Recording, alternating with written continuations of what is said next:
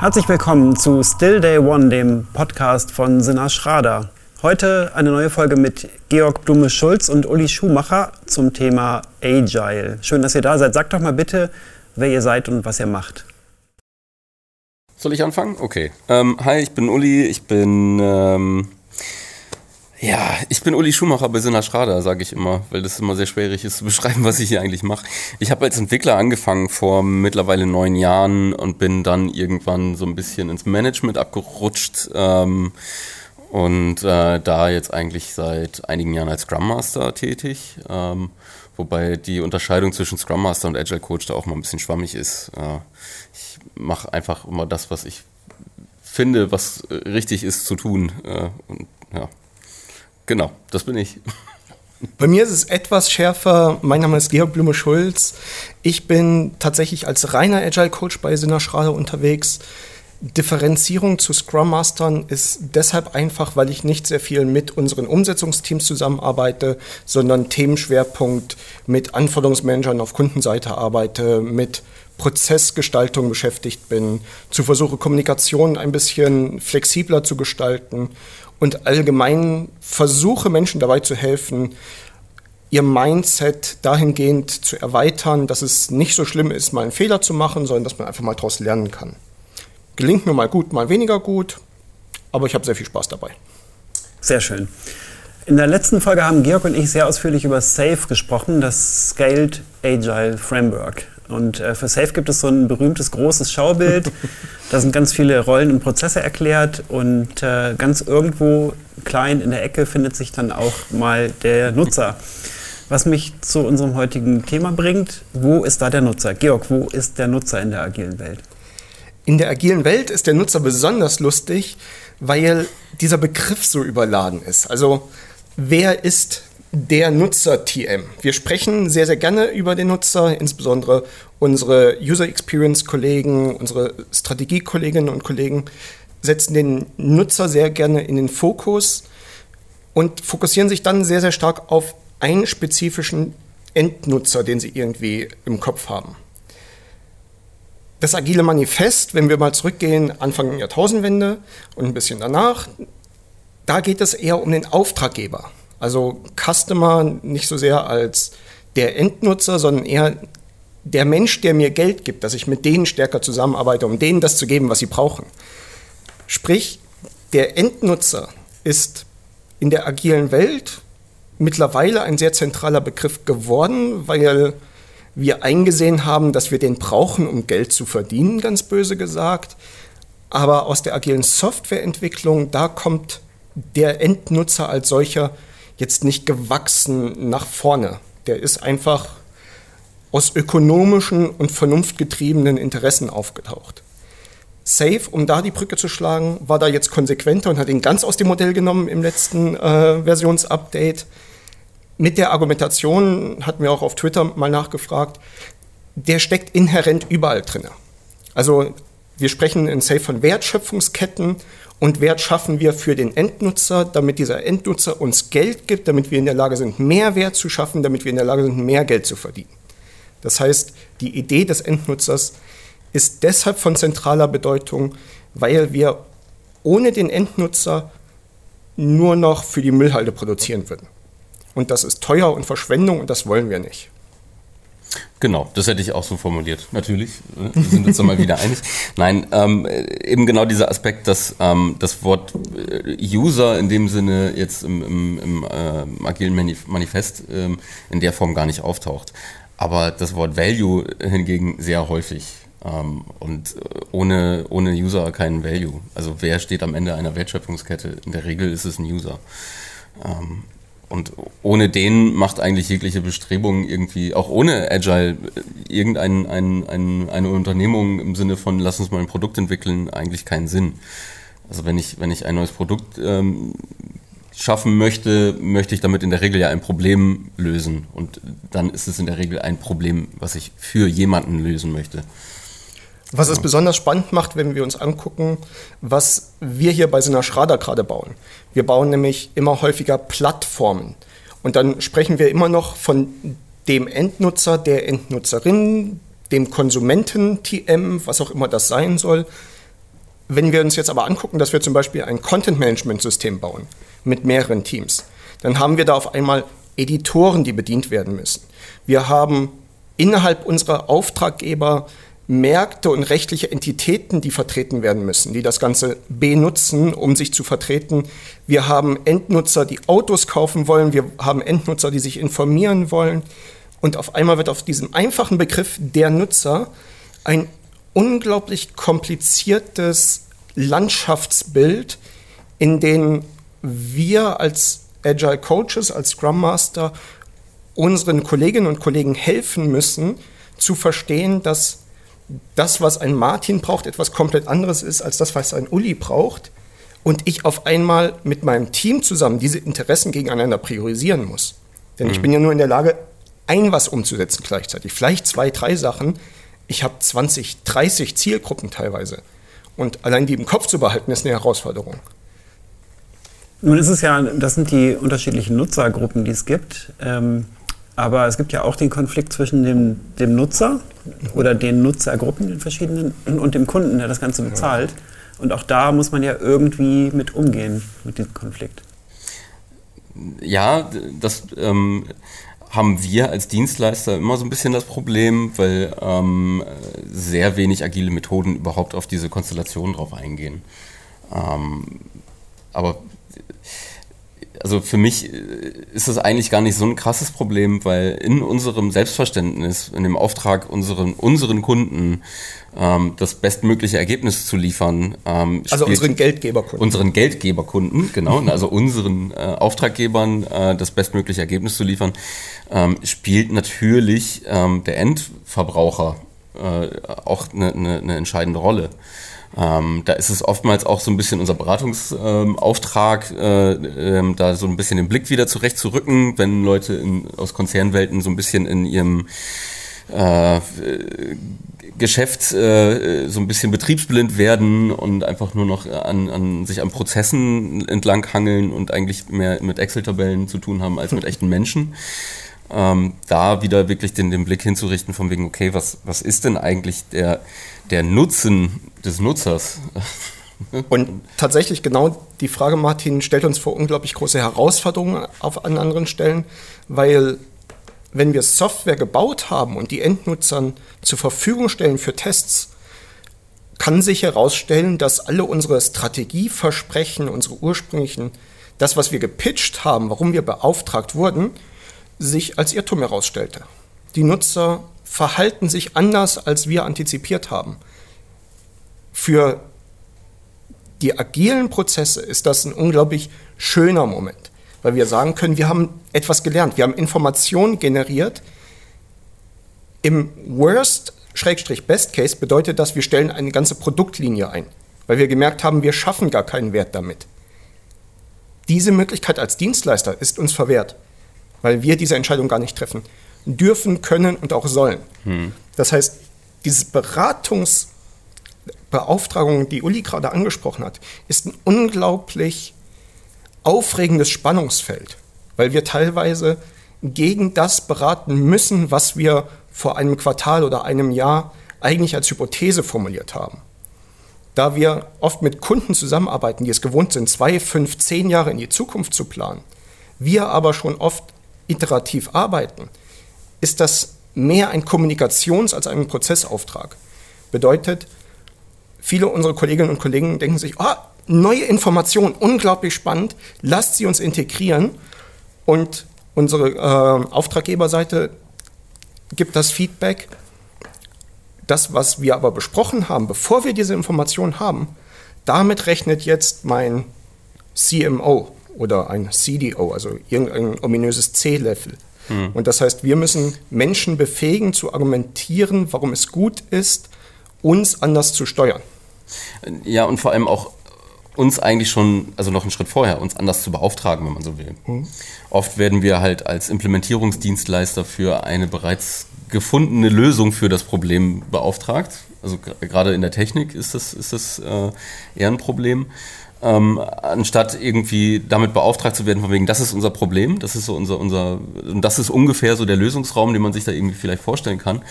Ähm, go.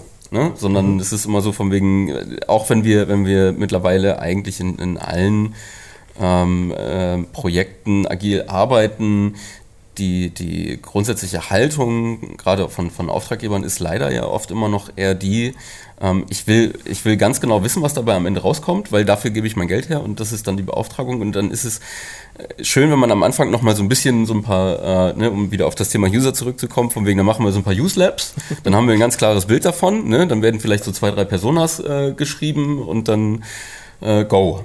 Und aber die Reflexion darauf, von wegen, was macht denn eigentlich tatsächlich, also der Echtweltnutzer äh, mit dem, was wir da produziert haben? Das ähm, ist leider oftmals ähm, schwer im, im, Projektalltag irgendwie unterzubekommen. Mhm. Ja. Und gerade die Begriffe, die Uli gerade aufgegriffen hat, ähm, Personas, äh, User-Centric Design, ähm, ich würde auch User Stories dazu nehmen. Das sind alles Sachen, die sind nicht aus der agilen Softwareentwicklung entstanden.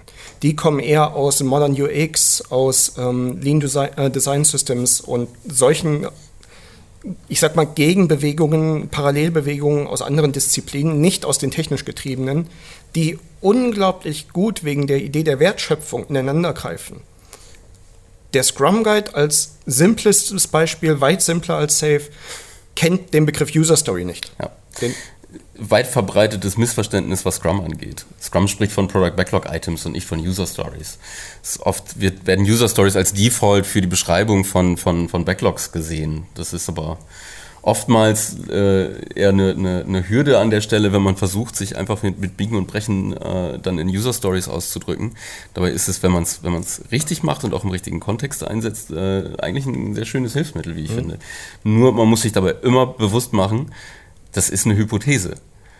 Der Nutzer, der dort dann auftaucht, ist eine, eine, eine fiktive Person. Das ist kein echter Nutzer. Ne? Also diese Personas, das ist ja immer nur das Hilfsmittel, irgendwie seine, seine Zielgruppe irgendwie so ein bisschen stärker zu, zu, zu clustern, zu verstehen. Greifbar zu machen. Greifbar zu machen. Aber was der, was der, was der, der, der, der Echtweltkontakt nachher mit, mit echten Menschen nachher mit, damit ausmacht, ähm, das ist so schwer vorhersehbar.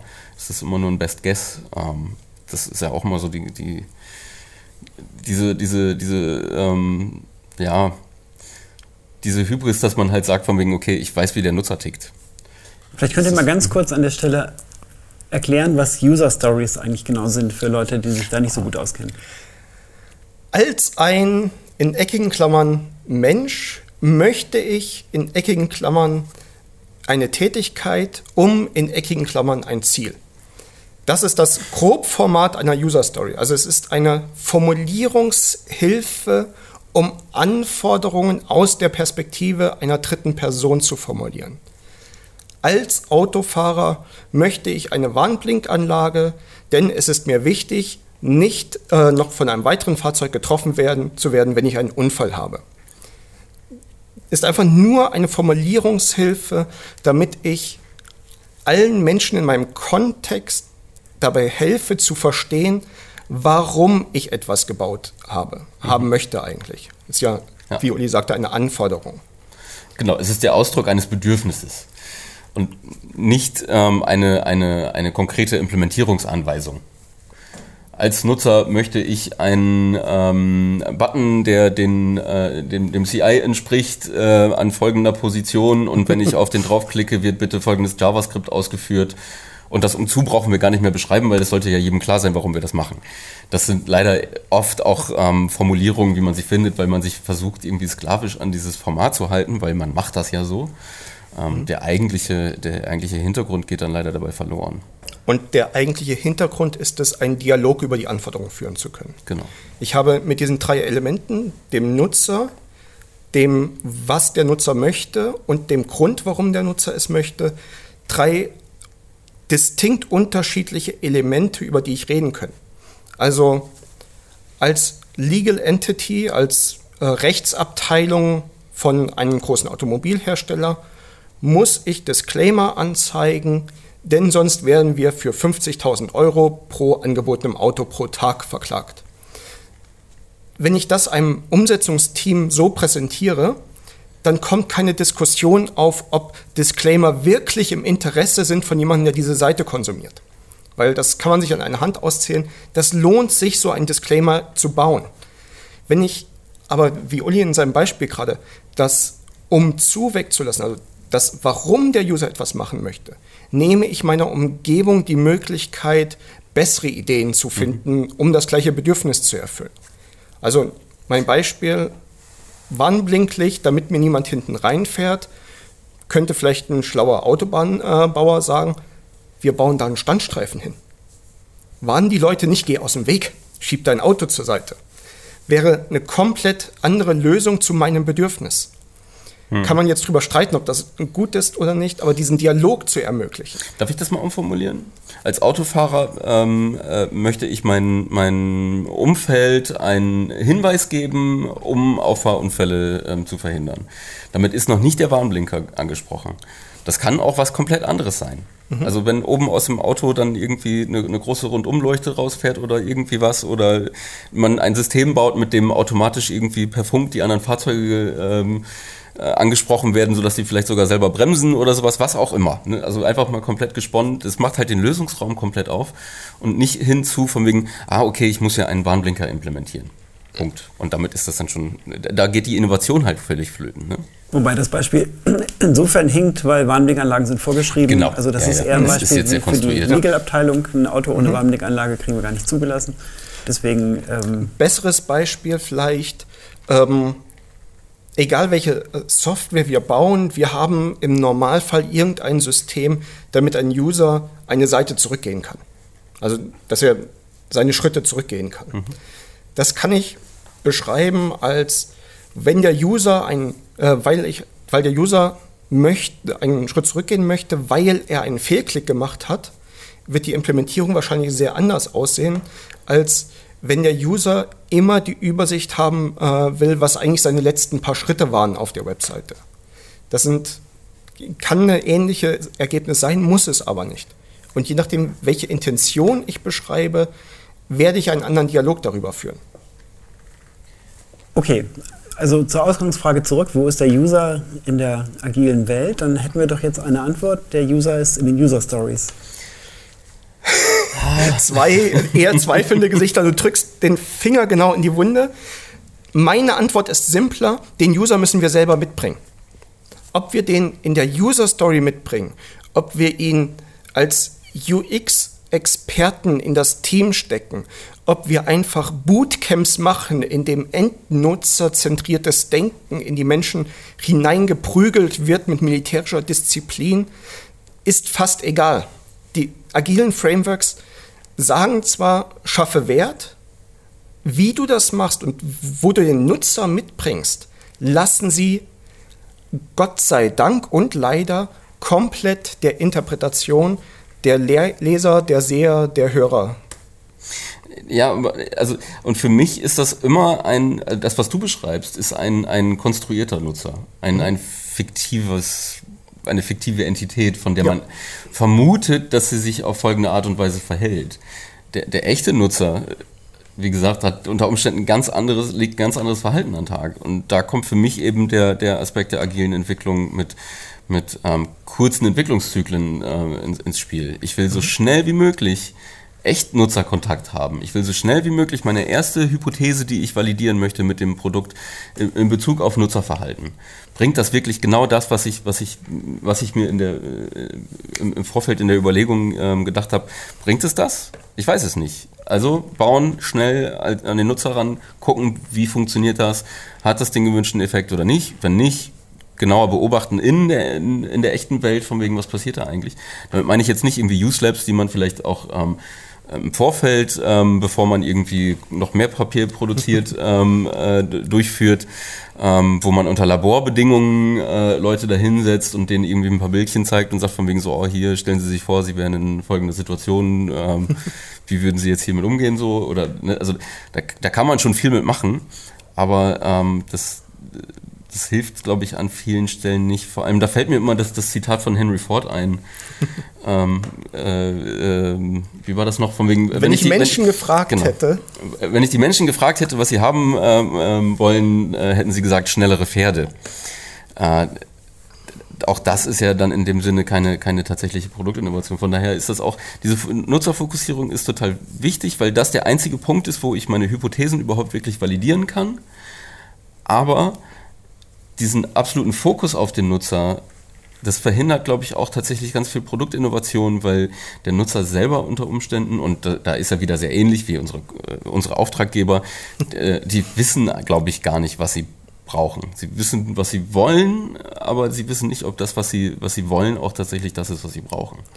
Und wenn wir diese beiden Bereiche Innovation und Iteration nehmen und verschmelzen und das tatsächlich an dem lebenden Objekt ausprobieren, also raus aus unseren Büros und hin zu Menschen, die das verwenden sollen, dann sind wir auch sehr schnell im Bereich der Empirie.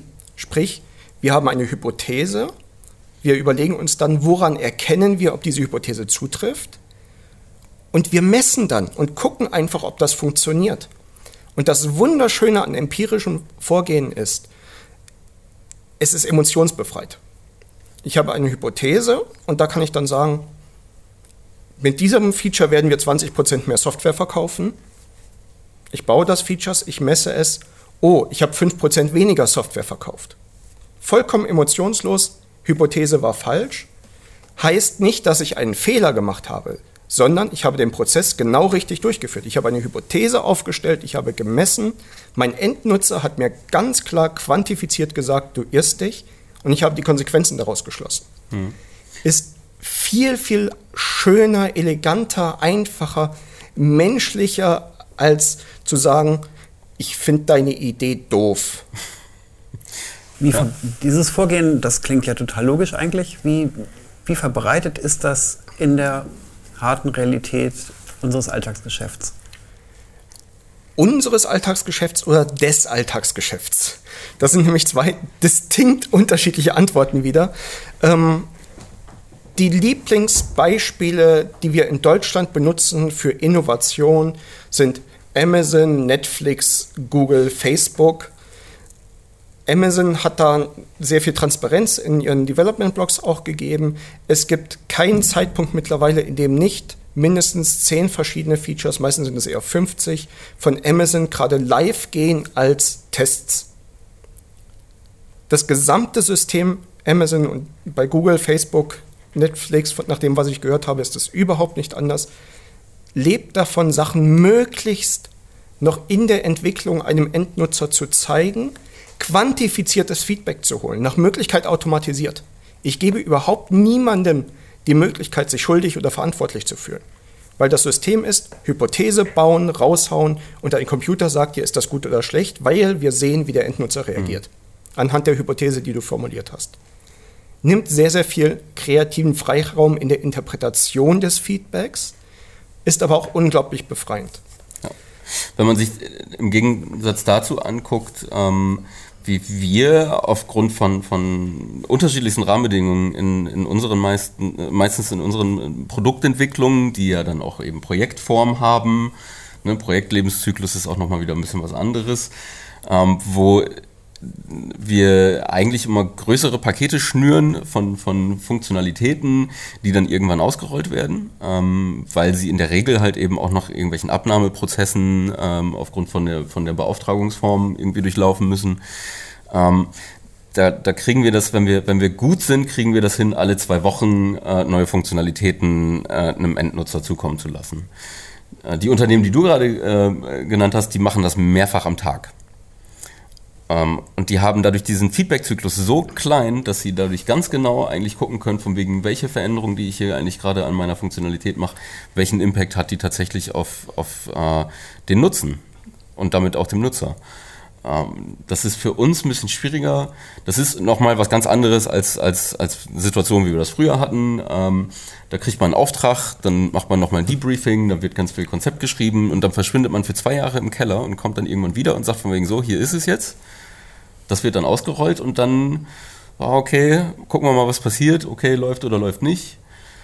Ne? Das war mal, bezahlt wurden wir trotzdem. Bezahlt wurden wir trotzdem. Ne? Das ist für unser Geschäftsmodell war es dann, dann irgendwie wurscht. Aber mit dem Anspruch tatsächlich, ähm, ähm, ne, so wie, wie es auch der, der, wie Scrum das auch von sich selber sagt, als, als eine von, von unterschiedlichen Methoden, die es da gibt, ähm, wir machen das, um das äh, Produkt mit dem höchstmöglichen Value zu kreieren. Ähm, und die spannende Nachricht ist, wir haben jetzt gesagt, zwei Wochen bei unseren Kunden bei den großen Vorbildern der modernen IT-Entwicklung ist es mehrmals täglich. Noch vor wenigen Jahren war es bei unseren Kunden eher alle halbe Jahr mal. Also da ist unglaublich viel Bewegung drin. Auch unsere Kolleginnen und Kollegen aus der Analyse- und Data Science-Abteilung sind immer stärker bei uns, bei, bei den Kunden involviert, weil da einfach die Erkenntnis da ist, dass datengetriebene Entwicklung und Datengetriebene Entwicklung ist nichts anderes als die Repräsentation des Endnutzerverhaltens als Zahlen, dass das sehr, sehr viel Wert schöpft. Sprich, wir quantifizieren den Endnutzer, wir werden nutzerzentrierter mit Hilfe von Zahlen. Das ist gerade bei uns sehr, sehr viel Bewegung und sehr, sehr spannende Bewegung. Wenn man über diese Iterationszyklen und die kürzer werdenden ähm, Zyklen spricht, das, das kommt ja ganz klar aus der agilen Denkschule mhm. sozusagen.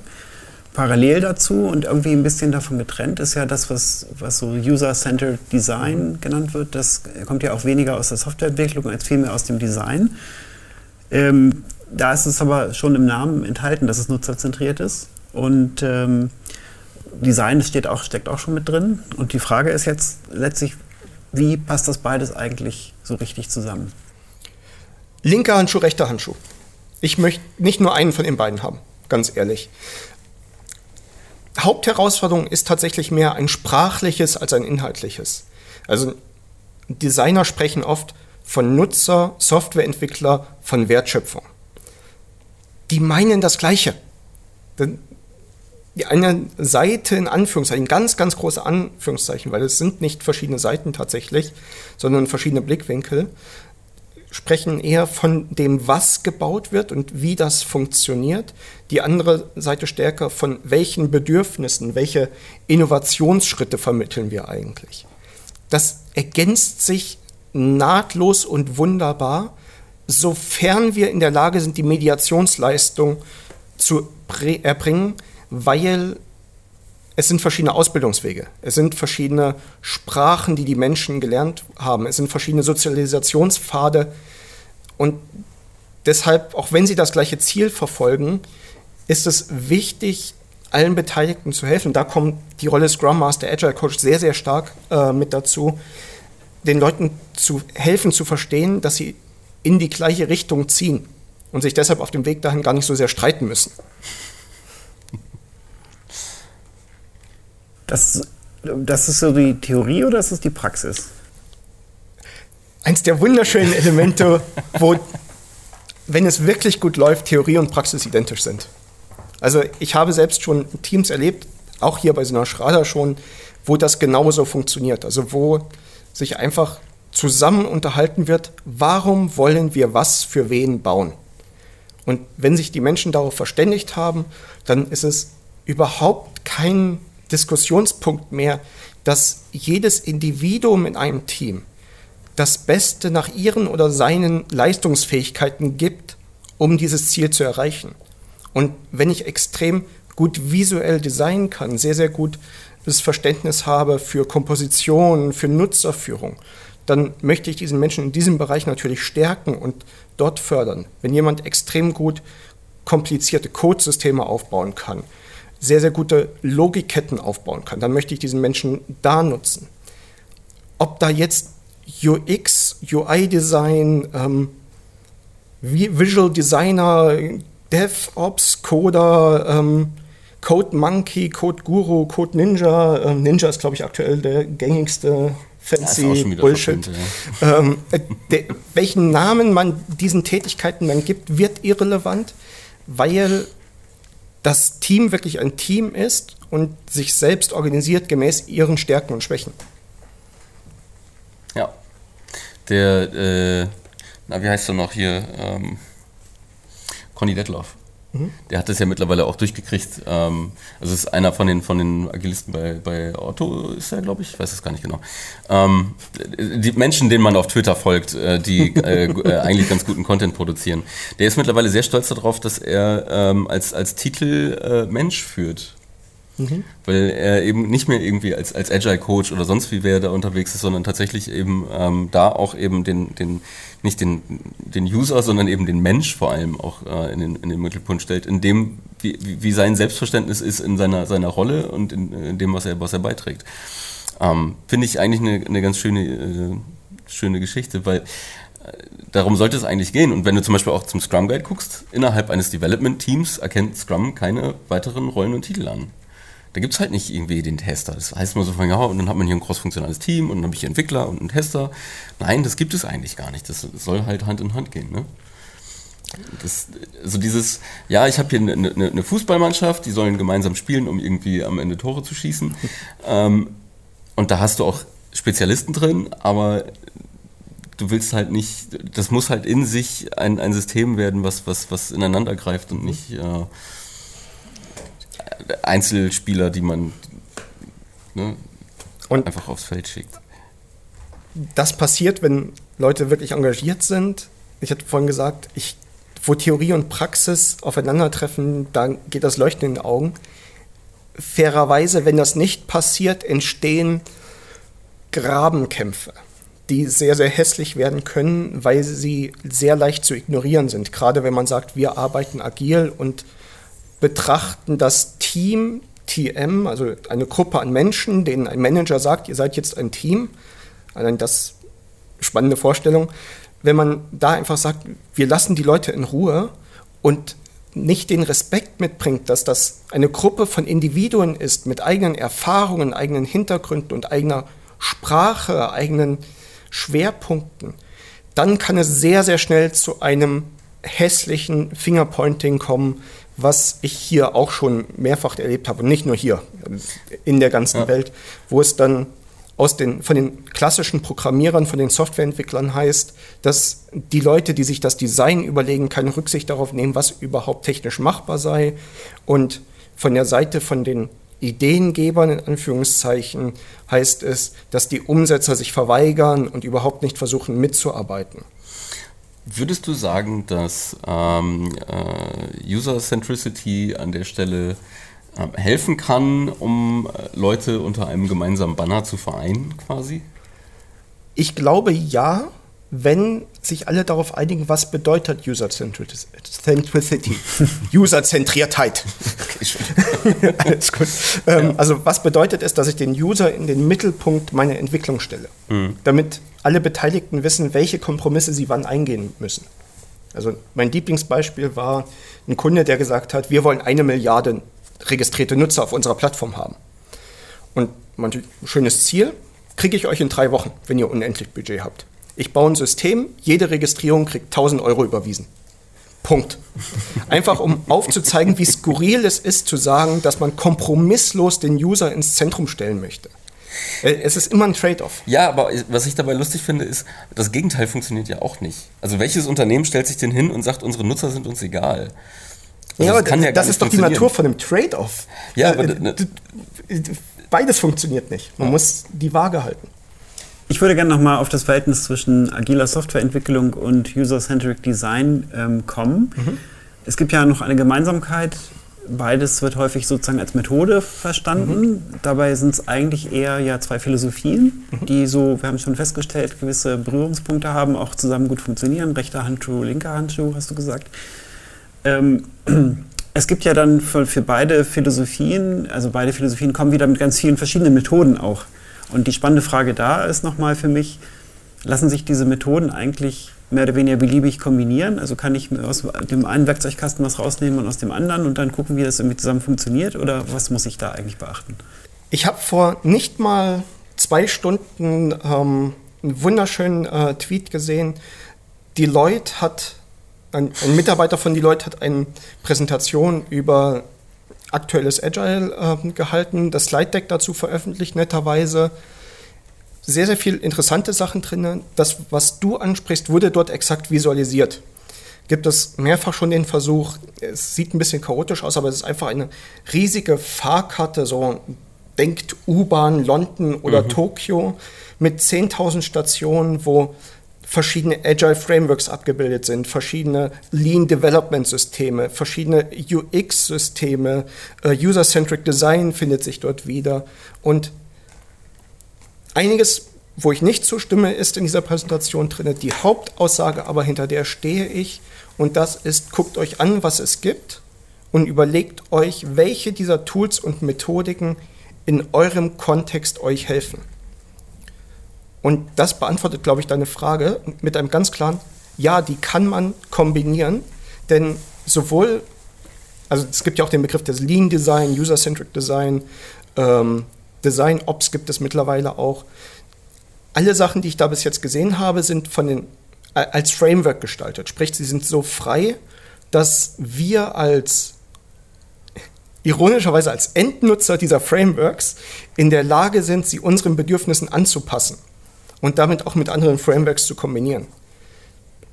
Ja, und für mich ist das eigentlich das, der, der absolute Grundstein für, für agiles Arbeiten. Ähm, wenn man mit so diesem riesengroßen Werkzeugkoffer daherkommt, das, äh, die, die, ich habe immer das Gefühl, die Leute ähm, versuchen, ähm, diese Unsicherheit, die einfach heutzutage ähm, systeminhärent ist, mit der man halt eben, wo man versucht, mit agilen Methoden dieser Unsicherheit zu begegnen, aber nicht sie loszuwerden, sondern einfach nur mit ihr umzugehen, dass Leute versuchen, mit einer Prozessgläubigkeit diese Unsicherheit wieder rauszubekommen. Und dann nimmt man halt, ne, also wenn man vielleicht schon wieder bei dem Thema Safe, dann nimmt man halt den großen Werkzeugkoffer, der irgendwie alles mitbringt, einfach nur, um, um ähm, für alle Eventualitäten irgendwie das richtige Modell zu haben und so weiter. So funktioniert das nicht. Du musst halt experimentell gucken, was funktioniert und dann dich entsprechend anpassen. Und von daher ähm, sehe ich da überhaupt gar kein Problem, ähm, Methoden, die eher aus dem einen Methodenkoffer von zum Beispiel ähm, User-Centered Design kommen, in, in, äh, in eine agile Haltung mit zu integrieren whatever works. Also wenn du wirklich nachweisen kannst, dass es für dich erfolgreich ist in deinem Versuch, äh, ein möglichst ähm, wertschöpfendes äh, Produkt äh, für einen Nutzer zu gestalten. So what? Do it. Also da hätte ich auch kein Problem damit, wenn das dann irgendwann eben nicht mehr agil ist oder so, was man da veranstaltet. Äh. Wie man das Kind nennt. Ja, eben, genau. Und ja. um die Gegenseite zu dem zu, ähm, noch zu bringen, was Uli gerade meinte. Wenn ihr merkt, dass es nicht für euch funktioniert, um Gottes Willen ändert es. Das ist das Kernelement agiler Arbeitsweise. Auch der Prozess selber ist empirisch. Wir gucken, was funktioniert, stellen eine Hypothese auf, ändern unseren Arbeitsprozess. Hey, userzentriertes Design könnte echt gut für uns sein. Lasst es uns mal sechs Wochen ausprobieren und hinterher gucken wir, möglichst emotionslos, hat uns das weitergebracht? Hat uns das gestört oder brauchen wir mehr Informationen?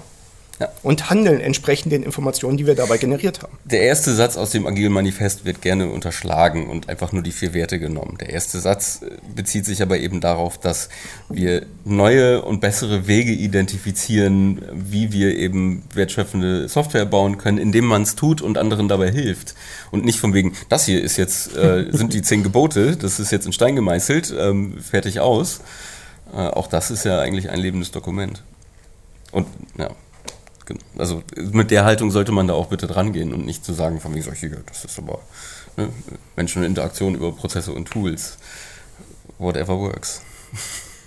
Ich würde gerne nochmal auf einen Punkt zurückkommen, den hattest du vorhin schon mal gestreift, nämlich dass ähm, Entwickler, Designer und Kunden, in dem Fall sozusagen Auftraggeber, mhm. Kunden, äh, unterschiedliche Sprachen sprechen. Also Entwickler mhm. denken in Code und Designer irgendwie eher in Design, Custom Experience und, äh, und für Kunden ist eher so Business Value das Thema, deswegen äh, beauftragen die uns ja auch nur.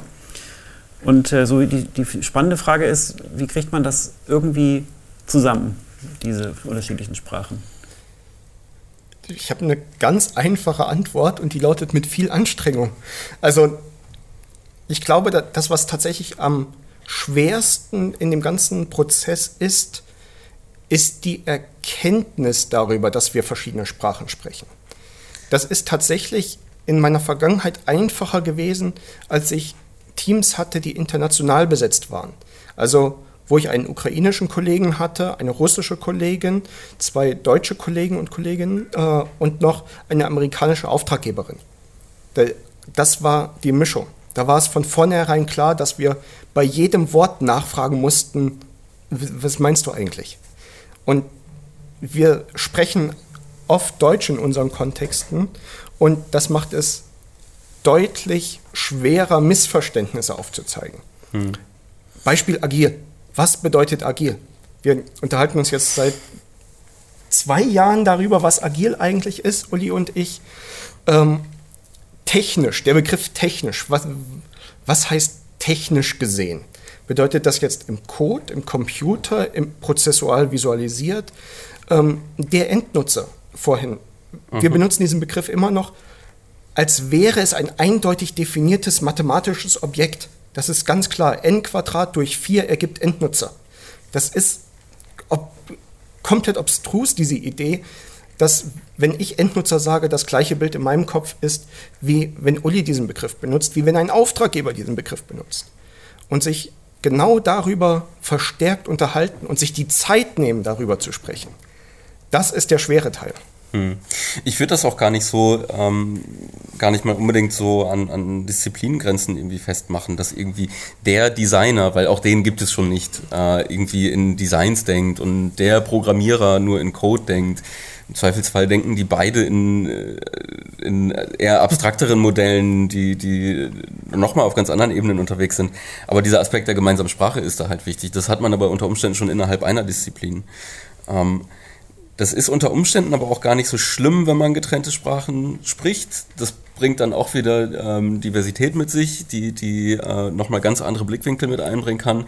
Solange diese Kommunikation, die ist auf jeden Fall wichtig, ähm, unter dem, unter dem Schirm der, äh, der, der, der eigentlichen Vision dahinter. Also ja, wir sind beide oder wie viele Leute da auch immer dran beteiligt sind, äh, im Prinzip auf der gleichen Reise unterwegs, nämlich was wir wollen ist ähm, Mehrwert für den Nutzer schaffen wenn das so der Gegenstand der Diskussion ist, dann ist es auch egal, ob du unterschiedliche Sprachen sprichst oder mhm. ob du in unterschiedlichen Modellen denkst, ähm, solange du weißt, das, was ich hier tue, tue ich nicht zum Selbstzweck. Ich programmiere nicht, das, um, um, um, um zu programmieren oder ich designe nicht, um nachher irgendwie schöne Sketchfiles zu haben, sondern dass das ja alles immer nur ein Mittel zum Zweck ist, um tatsächlich am Ende ne, wieder Teil der Wertschöpfungskette zu sein, um Wert zu generieren. Ich weiß nicht, das, das sage ich heute sehr häufig und du, also das hängt einem irgendwann dann schon wieder zu den Ohren raus, wenn man die ganze Zeit von Wertschöpfung spricht. Aber ja, ich meine, das ist äh, der einzige Grund, warum ähm, es äh, Unternehmen gibt. Ja. Das klang wie ein super Schlusswort.